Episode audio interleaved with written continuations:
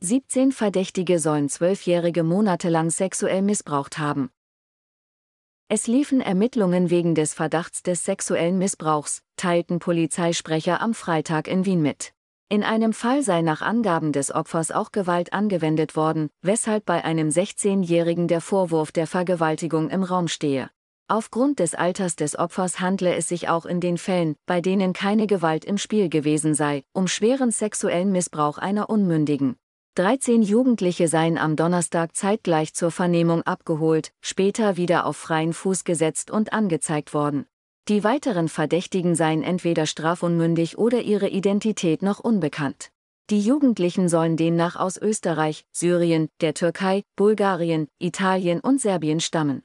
Die inzwischen 13-jährige Österreicherin sei im Oktober 2023 zusammen mit ihrer Mutter bei der Polizei erschienen und habe die Taten geschildert, hieß es. Sie habe sich zu den sexuellen Kontakten teilweise durch Drohungen wie die Ankündigung, Bilder und ein Video von ihr zu veröffentlichen, gedrängt gefühlt. Die Vorfälle hätten sich in Wien von Februar 2023 bis Juni 2023 abgespielt, so die Polizei. Das Opfer habe von mehrmals pro Woche über mehrere Monate gesprochen.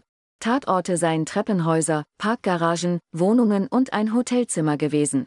Konkret war es so, dass das Opfer sehr häufig die Schule geschwänzt hat, um sich mit den Beschuldigten zu treffen, sagte ein Polizeisprecher.